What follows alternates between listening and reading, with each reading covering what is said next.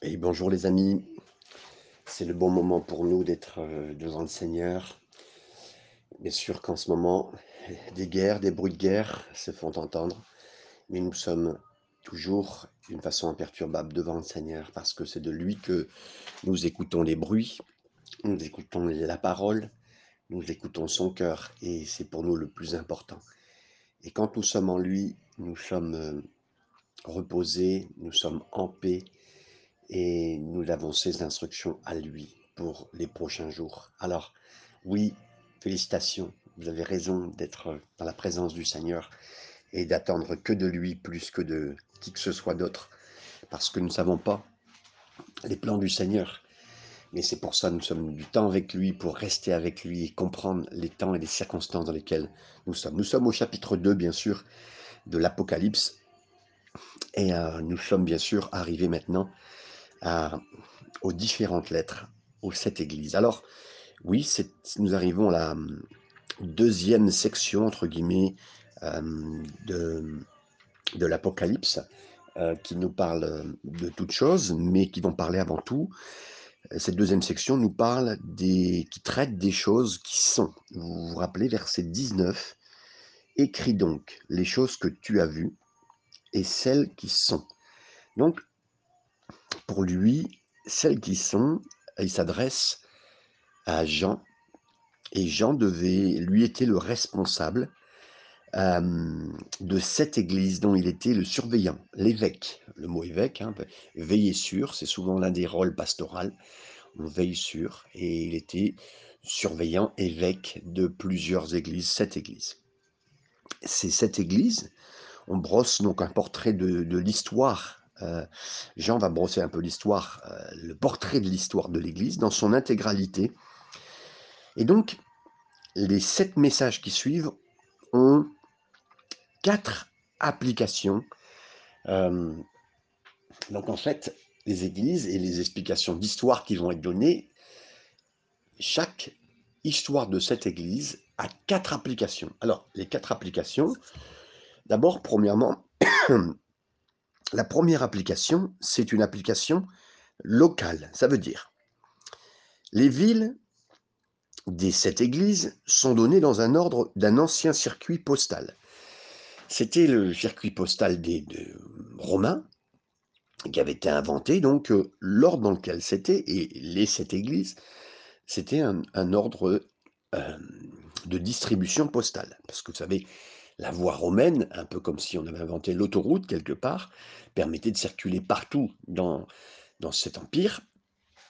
ça a été euh, très très bien, d'ailleurs c'est ce qui a favorisé l'évangile. Mais je reviens à ce que je viens de vous dire.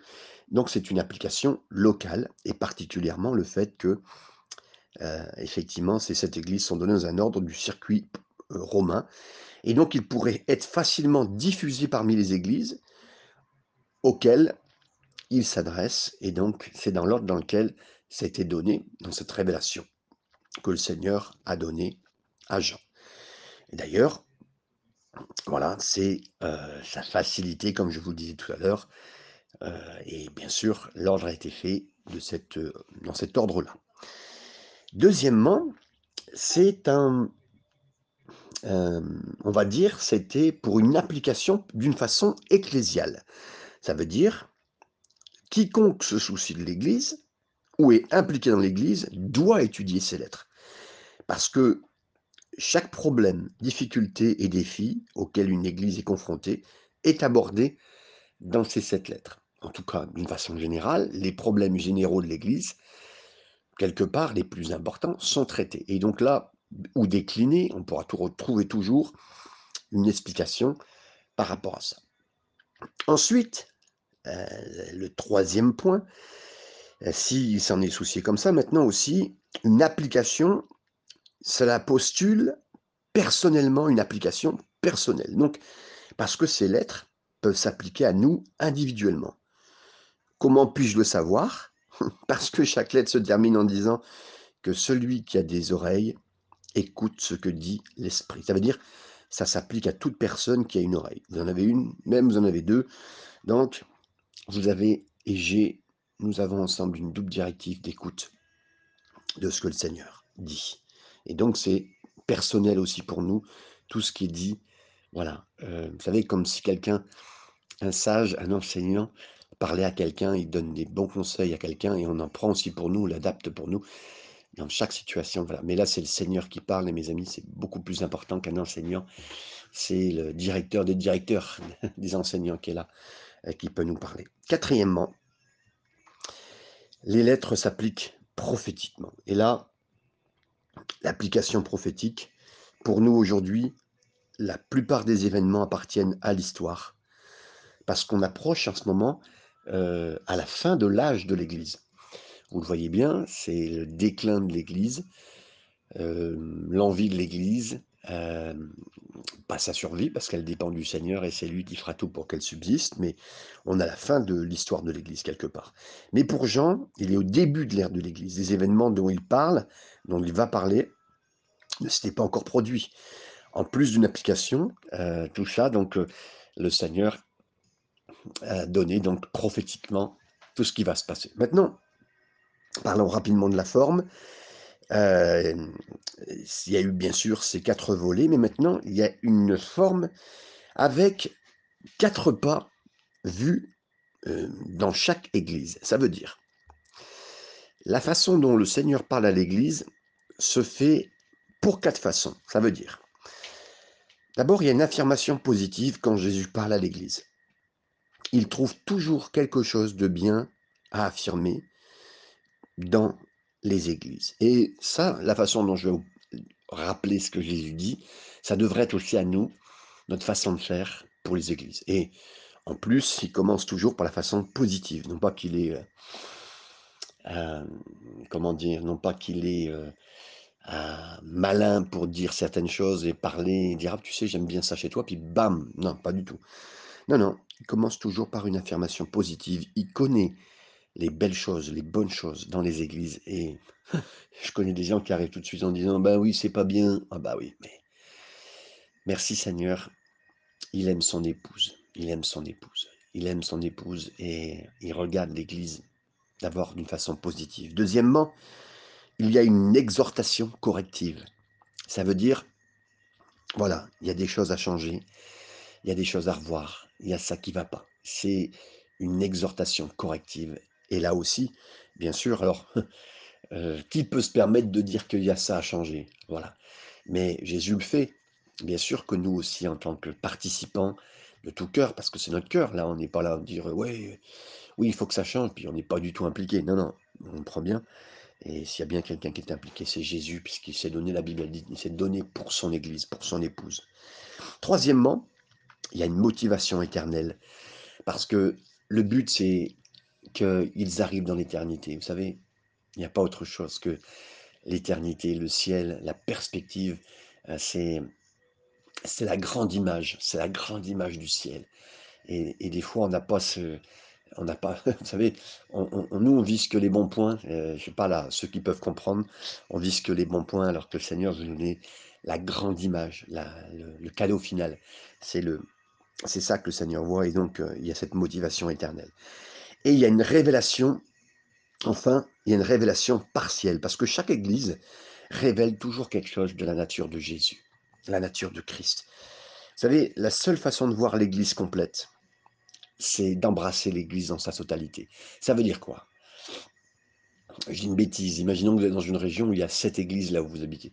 Mais mes amis, heu, c'est ces 7 églises qui représentent Jésus. C'est pas c'est pas votre église. J'entends des pasteurs dire: «Beh, oui, nous sommes dans la fin des temps et notre église a reçu». Mais c'est bien, mais ton église n'est pas la représentation, heu, entière du corps de Christ.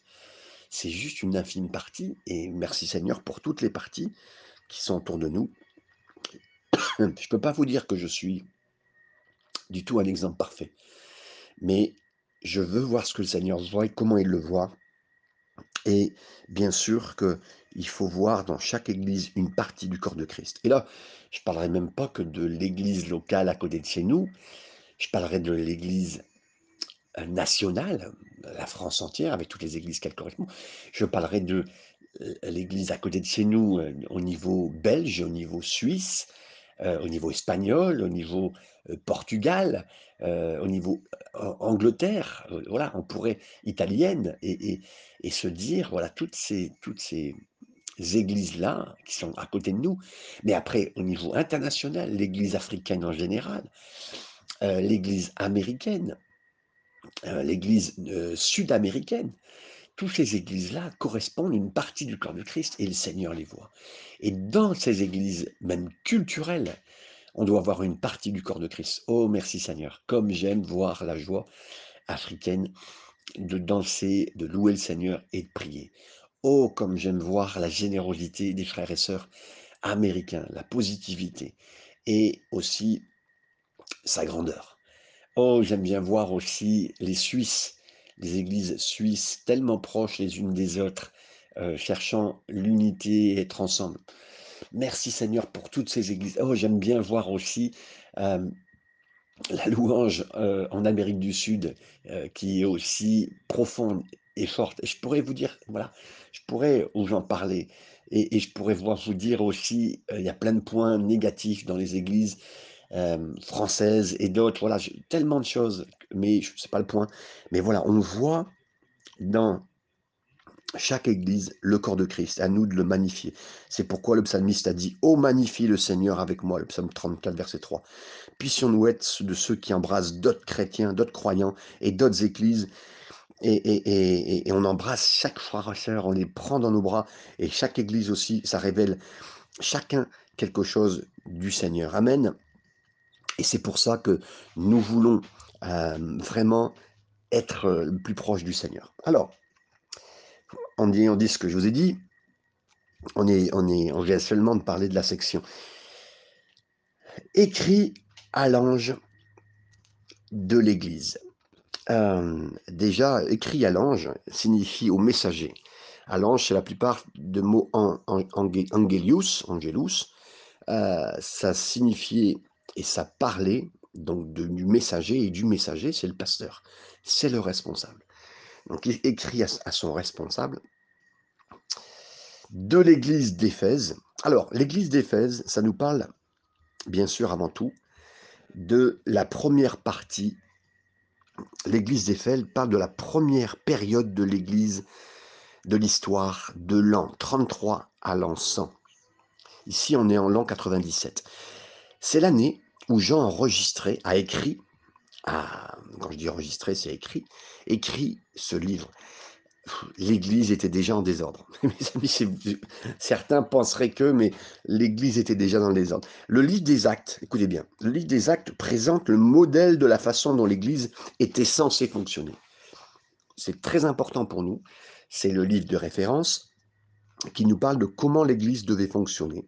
Un peu pas l'église parfaite, mais un peu un calque que vous prendriez ou une photo, hein, une photo euh, ouverte, hein, un peu comme si vous voyez un squelette.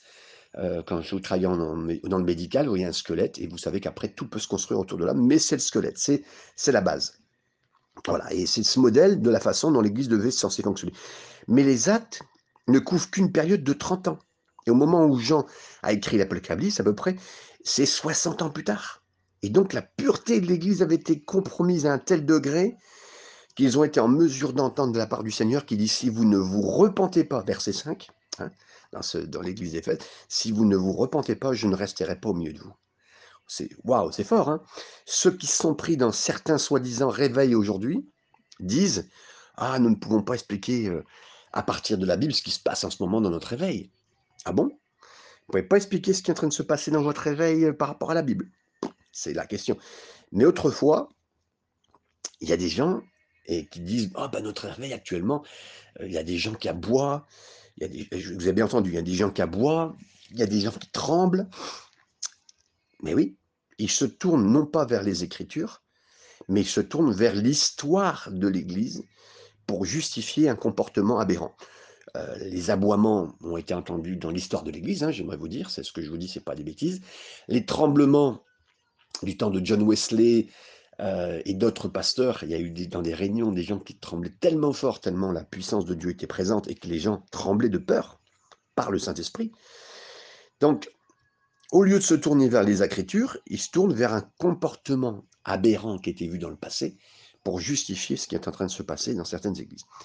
Mes amis, notez bien qu'on ne peut pas faire appel à l'histoire de l'Église. On peut lire ce qui s'est passé, on peut comprendre, et on peut dire, waouh, le Seigneur est capable de faire ce qu'il veut. Tout à fait, mes amis. Mais ça ne doit pas être une base biblique, doctrinale pour nous. C'est un témoignage. Et même pour certaines pratiques de doctrine, euh, l'Église a eu des problèmes dès le début. Pourquoi? Et là, je suis pas en train, je ne défendrai jamais l'histoire de l'Église comme doctrine ou comme principe, mais je défendrai l'Église, et vous aussi, vous défendrez l'Église quelque part dans votre cœur pour ça, euh, comme elle se voit dans le livre des actes. Alors, faites appel uniquement, uniquement à la parole de Dieu, mes amis, parce que c'est là que vous trouverez une sécurité et aussi une santé mentale.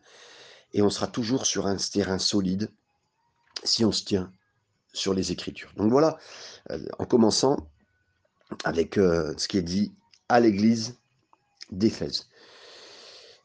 Euh, donc voici ce que dit, pardon, ce que dit celui qui tient les sept étoiles dans sa main droite.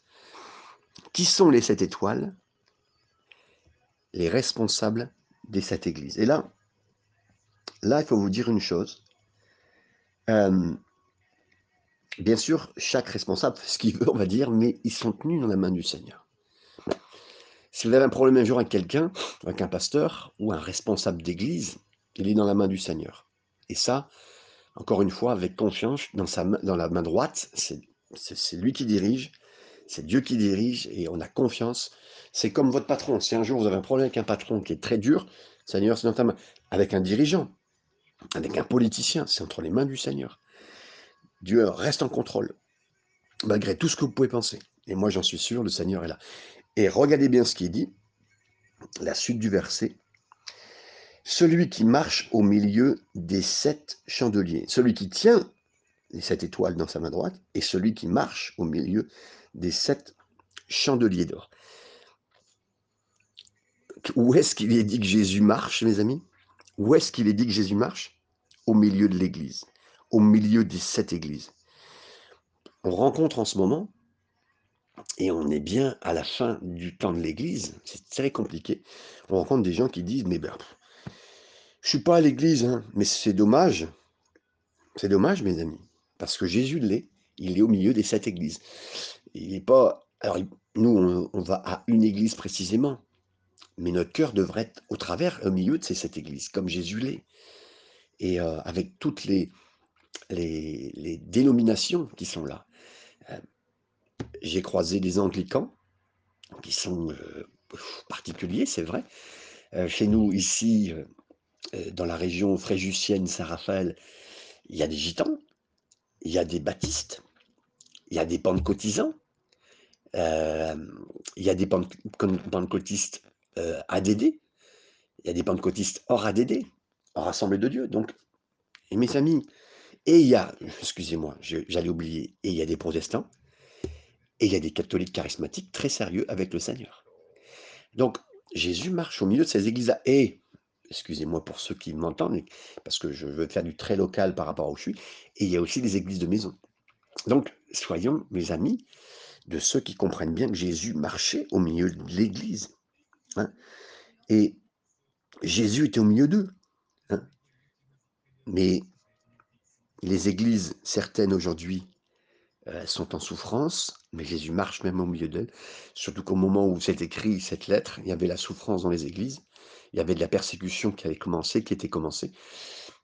Jésus est là, mes amis. C'était un message très important et j'aimerais vous dire, si vous souffrez même dans les églises où vous êtes en ce moment, j'aimerais vous dire, le Seigneur est là et il aime l'église, il nous aime et il veut vraiment faire le travail de continuer, agir, bénir et ayez confiance, il marche au milieu des églises. Versets 2 et 3.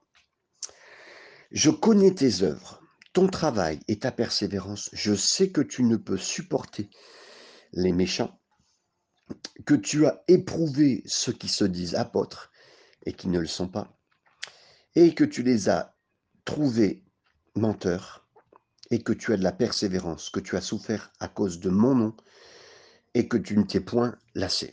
Merci Seigneur. Ici, euh, Jésus donne ici une affirmation. Il dit tout d'abord, euh, je vous confirme, pour rester avec ce travail-là que vous avez, c'est-à-dire que vous avez travaillé dur. Vous ne vous êtes pas évanoui à la tâche, vous n'êtes pas baissé les bras, vous avez travaillé. Et euh, voilà, vous avez, je, vois ton travail, je connais ça, et ta persévérance. Merci Seigneur, parce que on peut toujours penser que des fois le Seigneur ne voit pas le travail qu'on fait ou qu'une église fait. Non, non, le Seigneur le voit et là particulièrement. Et vraiment, vous avez fait ce qu'il fallait. Deuxièmement, vous avez défendu la vérité. Vous avez retiré, dégagé les trompeurs, les trompeurs qui se sont mis parmi vous, qui voulaient donner euh, certains points. Ah. Il y a des gens à l'occasion qui nous disent des fois, mais ne jugez pas en tant que chrétien, ne faut pas nous dire ça sur nous, vous êtes gentil de nous dire ça. Jésus n'a-t-il pas dit de ne pas juger hein, C'est ce que les gens des fois nous disent? Non. Ok, d'accord, il l'a fait. Mais je rappelle que 15 versets plus tard, par exemple, dans Matthieu 7, il a dit Méfiez-vous des faux prophètes qui viendront milieu de vous, comme des loups, déguisés en brebis. Et c'est à leurs fruits que vous les reconnaîtrez. Donc, si le Seigneur nous demande de ne pas juger, c'est vrai. Par contre, il nous demande de constater. Et constater pourquoi? Non pas pour condamner, pas du tout, mais constater pour identifier. Il faut que quelqu'un ait des fruits. Et là, je parle pour les faux prophètes et pour les faux docteurs, faux apôtres, ce que vous voulez. Quelqu'un vous dit qu'il est apôtre, prophète, c'est bien. Vous avez le droit de demander quels sont tes fruits. Montre-moi, euh, euh, donne-moi des exemples, donne-moi des gens qui peuvent témoigner de qui tu es. Voilà, on a besoin. Ça, c'est les fruits. Et c'est pas, c'est pour attester. Et nous aussi, on a besoin de constater que l'arbre porte des bons fruits. Et c'est Jésus qui a dit, vous, un, bon arbre porte des bons fruits. Donc, euh, c'est dans cette importance-là qui était dit ça. Et donc voilà, on veut se méfier. Alors, c'est ce que Jésus a dit. Il ne nous est pas demandé, bien sûr, de juger, mais par contre de constater pour identifier. Et si on enseigne la parole, seulement, on n'avertit pas le troupeau, mes amis. À propos des menteurs, des gens qui déçoivent, des gens qui, qui pour amener la prospérité, puis qui... Euh, voilà. Ça peut m'arriver le matin. Alors, et justement, si on s'occupe que seulement d'enseigner sans prévenir, quelqu'un qui aime ses brebis, mes amis, il ne peut pas que les nourrir il doit aussi les avertir sur ce qu'ils ne doivent pas faire, parce qu'autrement, elles vont mourir, partiront égorgées comme euh, certains peuvent faire. Et, le berger, il aime trop ses brebis pour les voir mourir, mes amis. C'est important, donc il ne veille pas seulement pour elles, pour qu'elles grossissent, mais quand, quand les tue, c'est vraiment son travail. Et donc, partie, la partie aussi importante de l'Église, c'est de bien s'occuper, on va dire, comme, euh, comme le font les parents pour des enfants qu'ils aiment, bien sûr, de vraiment faire ce qu'il faut pour euh, être avec eux, pour les bénir, pour euh, et faire attention en tant que responsable des croyants, les avertir de fausses doctrines et de faux enseignants. Verset 4. Mais ce que j'ai contre toi, c'est que tu as abandonné ton premier amour. Ici, l'exhortation corrective qui vient nous amène tout de suite au cœur. Et vous savez, le Seigneur ne fera pas n'ira pas par quatre, par quatre chemins, comme dit l'expression, bien qu'ils aient travaillé super bien, qu'ils ont été fidèles de tout leur cœur, qu'ils ont, ils ont fait preuve de discernement théologique, mais c'est bien, mes amis, c'est exactement ce qu'il fait. Mais écoutez bien, ils avaient abandonné leur premier amour. Euh, regardez bien, la différence, c'est pas que le Seigneur n'a pas dit qu'ils aient perdu le premier amour. Non, abandonné, qu'ils ont abandonné, qu'ils ont laissé. Vous connaissez cette histoire?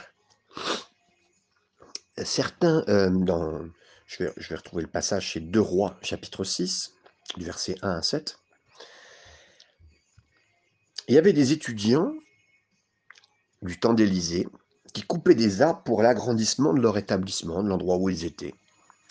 Et un des étudiants avait une qui était prêtée et le bout de sa hache.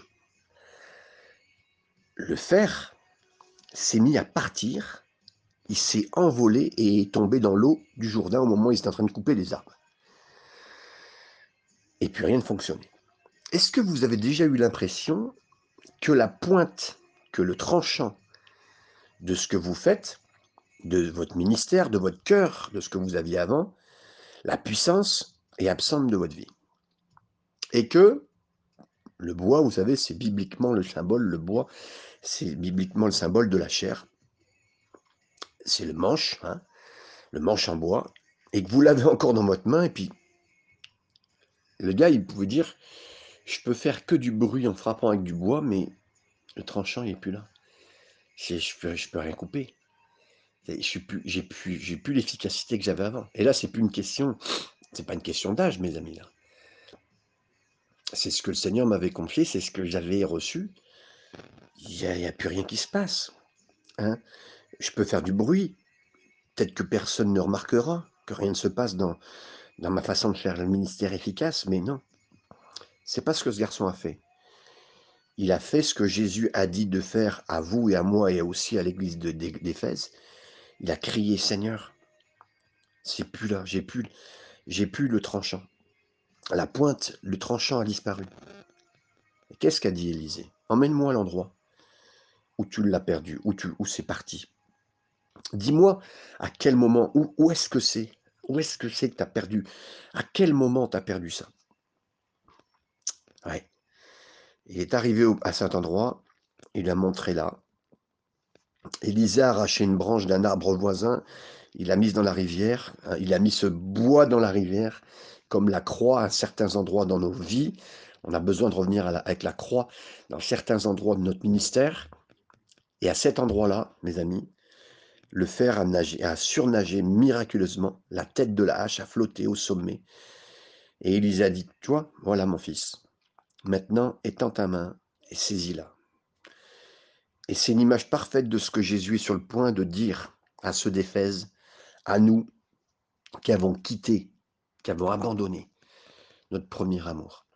C'est tellement important. J'avais souvenir que un jour j'ai oublié euh, et j'ai perdu une partie de, ce que le Seigneur m'avait confié dans le premier amour. Et j'arrive au verset 5.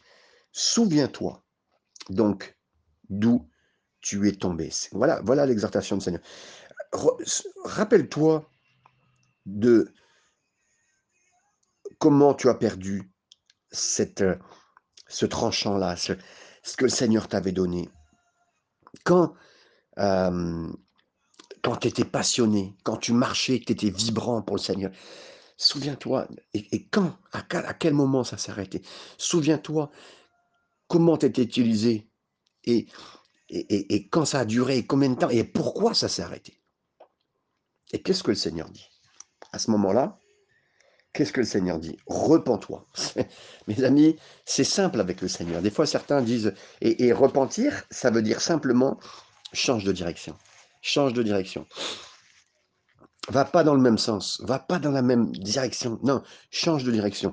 Et, et la suite aussi simple, et pratique tes premières œuvres. Ça veut dire quoi, mes amis? Seigneur vous rappelle dans vos cœurs quand est-ce que tu étais en feu pour le Seigneur? Quand est-ce que tu étais en feu donc, quand pour le Seigneur? Ben, qu'est-ce que je faisais quand j'étais en feu? Ben, j'allais à l'église. Mais vas-y encore. Tu te rappelles? Ben oui, j'allais à l'église. Ok, vas-y encore. Qu'est-ce que tu faisais quand tu étais en feu? Ben, je me levais tôt pour euh, mettre des moments de dévotion avec le Seigneur le matin ou le soir. Ben, refais-le. Refais-le. Qu'est-ce que tu faisais quand, étais, quand tu étais à fond pour le Seigneur, quand tu brûlais pour le Seigneur ben, Chanter l'adoration dans la maison au Seigneur, chez moi ou, à l'église, pendant que, ou pendant que je conduisais dans la rue euh, pour aller au travail. Mais ben, chante de nouveau. Chante de nouveau. Rappelle-toi comment c'était autrefois lorsque tu étais émerveillé par la bonté du Seigneur. Mais refaites-le et fais-le de nouveau alors, et tu verras le tranchant revenir. Qu'est-ce que tu faisais encore? Ben, J'allais parler du Seigneur dans la rue, simplement comme ça. Euh, on, parlait, on partait à deux, à trois, puis on allait parler du Seigneur. Mais refais-le, refais-le, repars. Et c'est là, mes amis, Et c'est là que le Seigneur donne les, bons points. Et, l'injonction de Jésus, elle est simple. Souviens-toi, repens-toi et reviens. Et merci Seigneur de ce que le, Seigneur, les premières œuvres, Seigneur qui nous a confiées, on a tout de suite été, euh, entre guillemets, pas brûlé, mais touché par le Seigneur. Et, et c'était extraordinairement bon euh, de le vivre. Verset 6, écoutez bien. Euh, à moins que tu ne te repentes. Là, bien sûr, c'était de. Euh, donc, souviens-toi d'où tu, tu, tu, es tombé, repens-toi et pratique les premières œuvres, sinon je viendrai à toi et j'ôterai ton chandelier de sa place.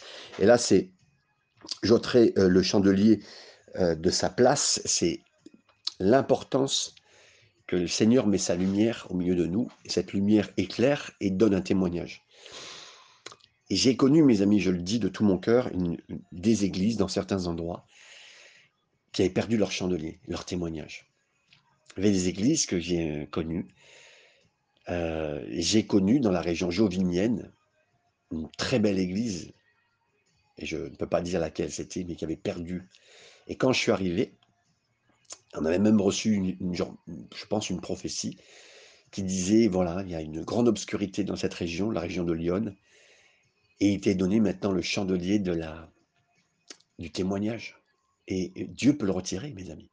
Vous donnez un bon témoignage. Et là, c'est plus merci Seigneur, parce que les frères et sœurs donneront des témoignages. Mais avant tout, ça vient du Seigneur.